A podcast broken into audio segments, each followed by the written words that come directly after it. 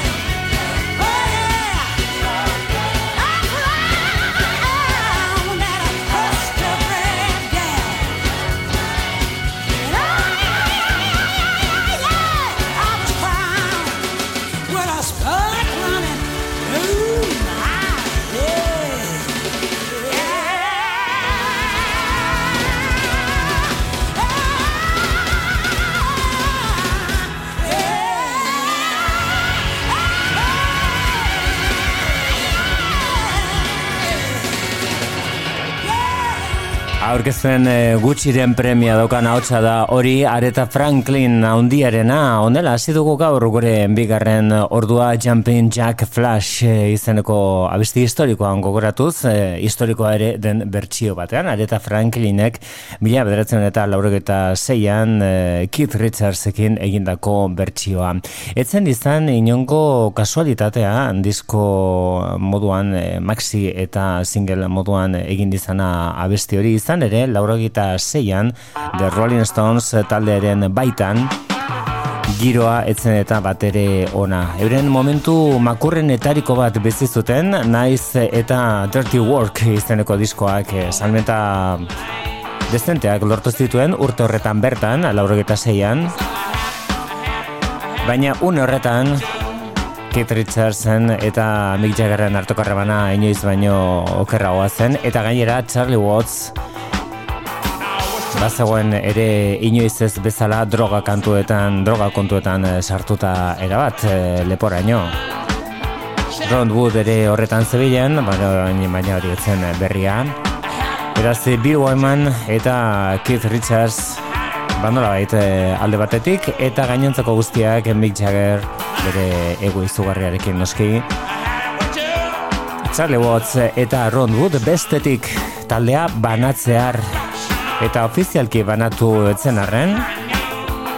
Dirty Work izeneko diskura izan zen azkeneko apola da luze batean.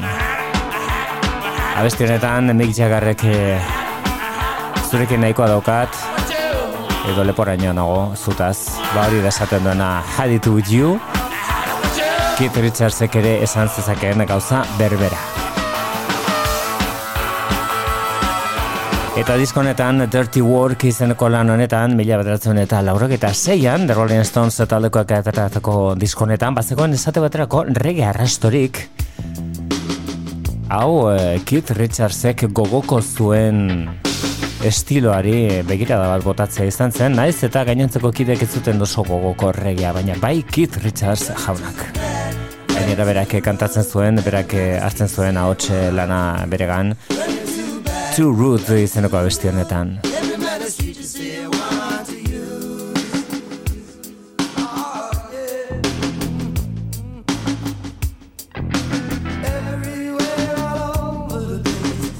Testu inguruan, beraz eh, hori zen, Keith Richards e, The Rolling Stones taldetik atera nahian, ez zegoen batero gustura.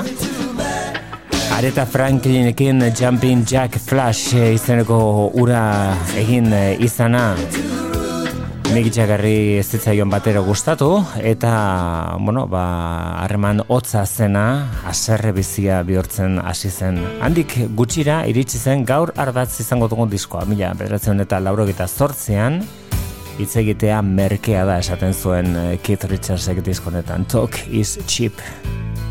Dira gaur gokoratuko duguna, behin destingurua ezarrita locked away.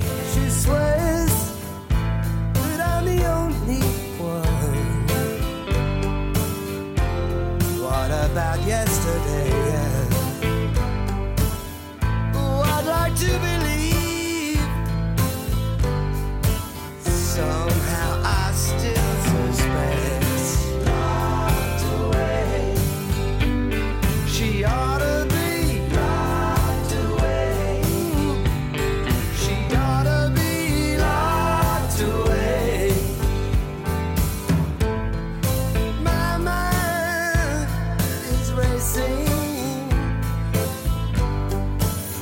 I know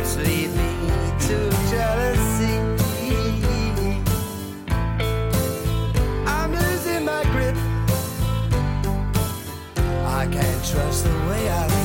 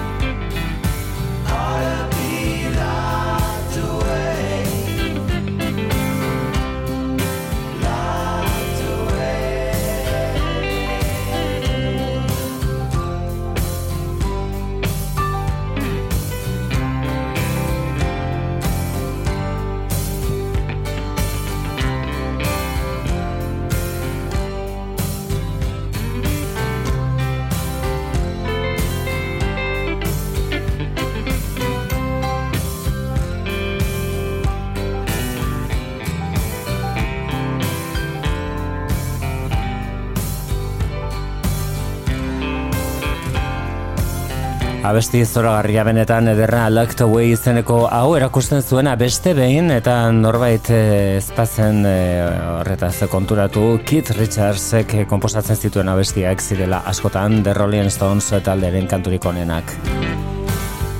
Hau ez zuen pozik jaso Mick Jaggerrek izan ere harremana nahikoa zaila bazen beraien artean, Richards eta Jaggerren artean. Zaukiz Chip izeneko disko hau atera izana Keith Richardsek keinuz beteta gainera ama zuen e, taldeari dedikatuta eta batez ere Mick Jaggerri dedikatutako keinu beteta. Ba, gainera arrakasta handia izan zuen eta salmentak ere aldeko izan zituen Richards e, jaunak. Entzun e, nola hasten zuen disko ura atzo Kiss Chip izeneko ura big enough edo nahiko handi edo ba, nola baita esateko espresio horrek adirazten zuen The Rolling Stones taldetik at ere bizitza bat zegoela beretzat.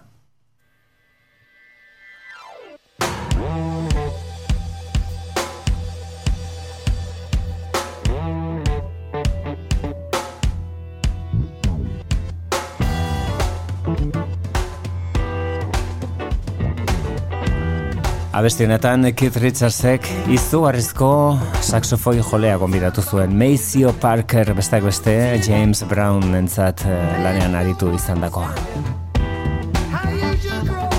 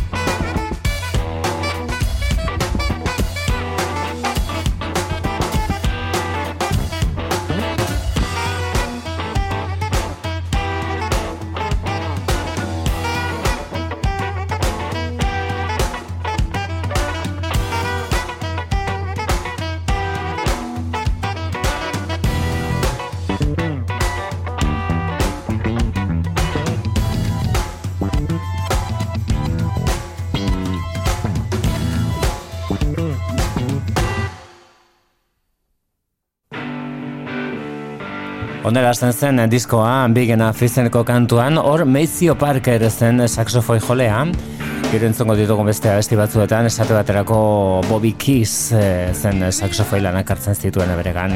Taldea egundoko Steve Jordan, bateria eta perkusio jolea, Charlie Drayton basuan, koruak Sara Dash, eta baita Ivan Neville ere, The Neville Brothers taldekoa, Patti Izkialfa, Bruce Springsteenen taldekoa korulanetan ere. Eta besteak beste, Big Enough izeneko beste horretan, entzun dugu nekantorretan, Bootsy Collins baso jolea. Hau da, take it so hard.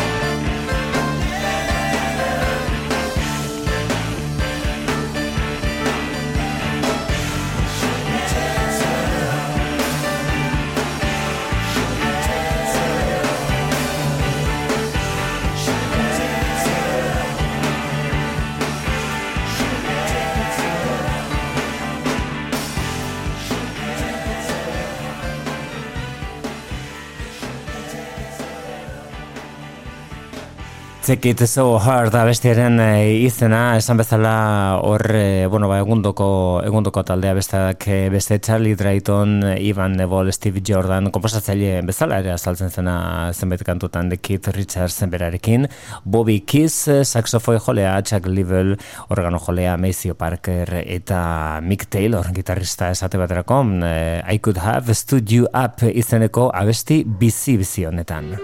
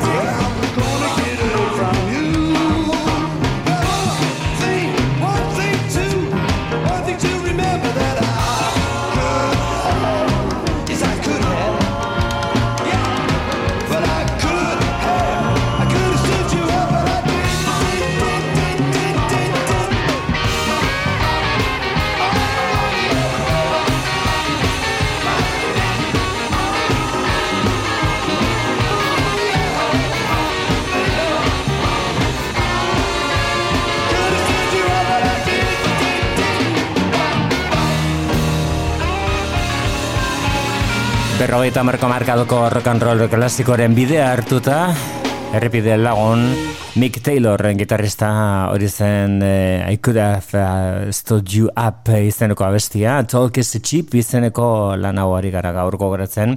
Mila bedratzeun eta lauroketa zortzian atera zuen Keith Richardsek, bere bandari Expensive Winos izena epinezion, edo zurrutero garestiak. Eta bira ere egin zuen, Mick Jaggerren asarreak gora egiten zuen bitartean. Eta gainera bira horretan zer eta The Rolling Stones talderen klasikoak ere, bereak egiten, egiten zituen, baita Time is on my side zeneko hau ere, bere ahotsean eta garai hartan eta taldetik atezegoen momentu horretan oso esangura berezia jasotzen zuena. Time is on my side, denbora nire alde.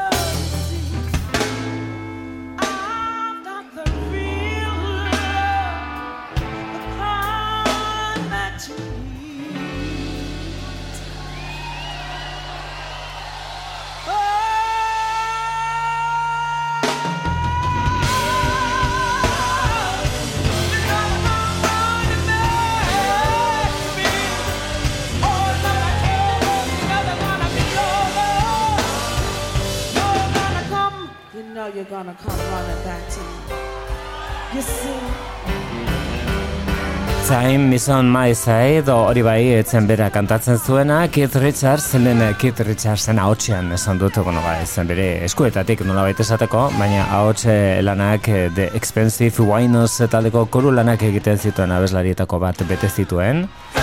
Agian derronka haundi xamarra zen Keith Richardsen haotxa dentzat, haotxe ederra, hori bai, oso oso berezia, edo ez haotxe ederra, batzuk esaten duten bezala. Mick Jaggerrekin parekatu izana, Azakigu nola, nola irtengo zen erronka horretatik. Eta Mick Jaggerrek ere bergaraian adirazi zuen Richards etzela usartzen kantu hau abesten. No, ba, beraien eh, elkarri beti mokoka aritzearen eh, eragina eta ondorioa. Handik urte batzutara Steel Wheels izeneko diskoa egiteko moduan izan ziren, e, bueno, euren aserreak eta euren distantzia handi horiek guztiak txikituta, eta derronen Stones taldea itzuli zen.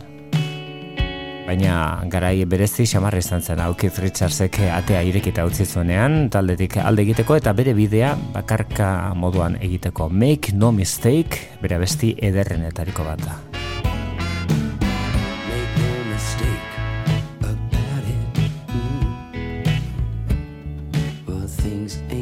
they say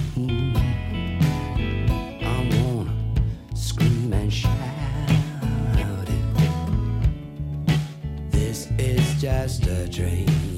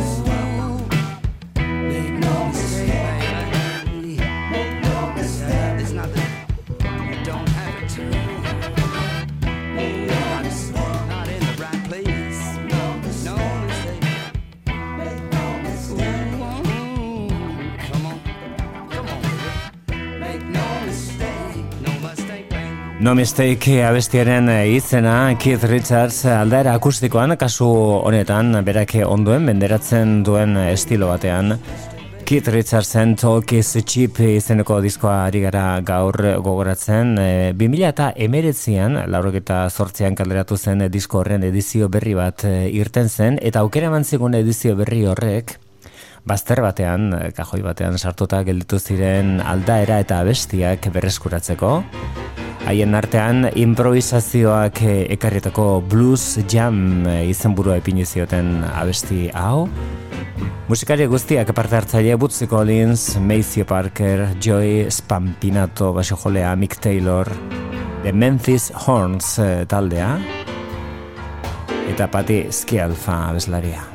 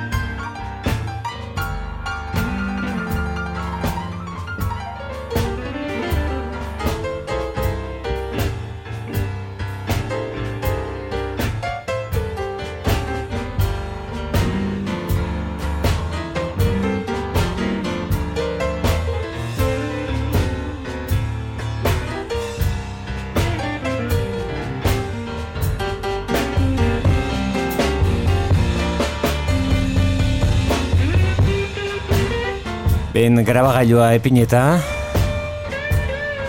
Denbora pasazitekeen eta taldekoak eh, ondo baino datu pasatzen ari zirenez Bueno, aurrera. Blues Jam izeneko honetan. Hau abestia da, entzun, eh, entzuten ari garena oraindik ba, improvisazio soil bat instrumentala. Beste honek, ba, behi bedu izena eta kosta egiten daulertzea zergatik etzen jatorrizko alda eran irten disko ura Talk is cheap kalderatu zenean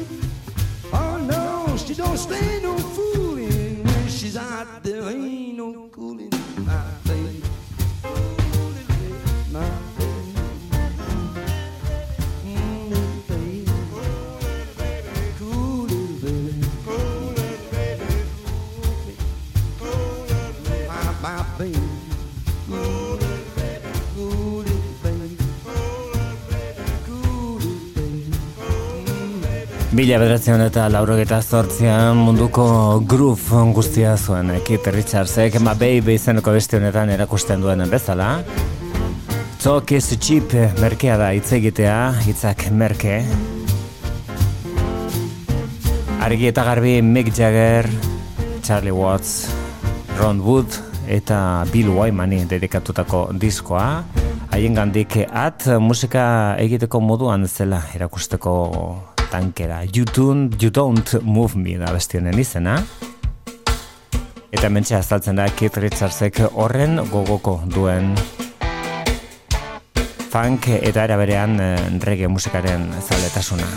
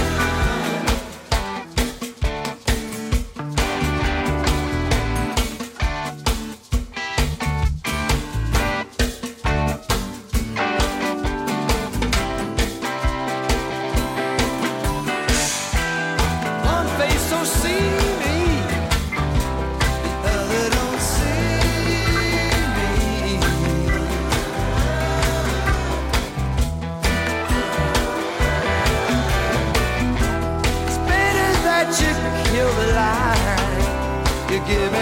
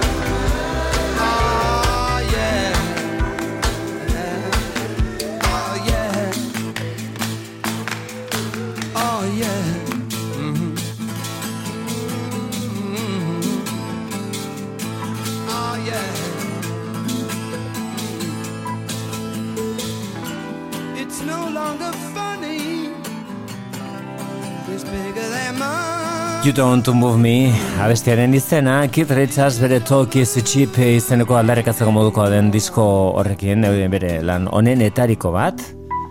Ordurako Mick Jaggerrak hasia zuen bere bakarkako ibilbidean disko hau atera zenean e, eta Keith alako harrakasta lortu zuenean gainera erabaki zuen Jaggerrek itzela momentua beste bat ateratzeko.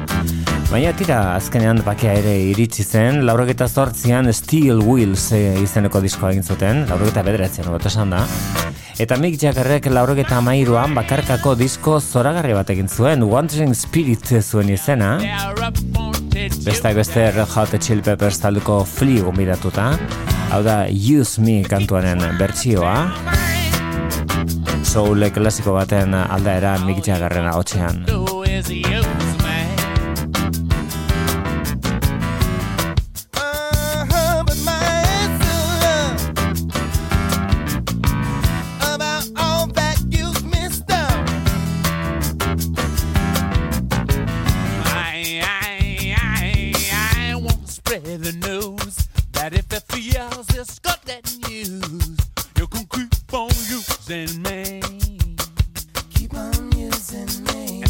use me as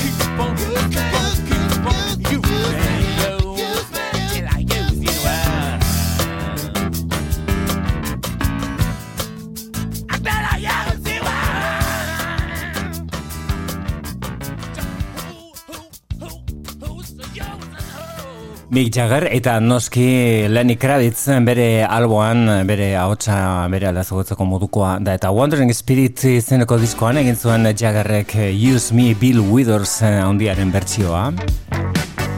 Bueno, ba, lauro geiko eta lauro eta marreko kontuak aldo batera utzi eta berri berria den zerbait helduko diogu hori bai, iruro eta marreko marka da ardatz beti hot chip taldearen kasuan, hau da Eleanor kantu berria.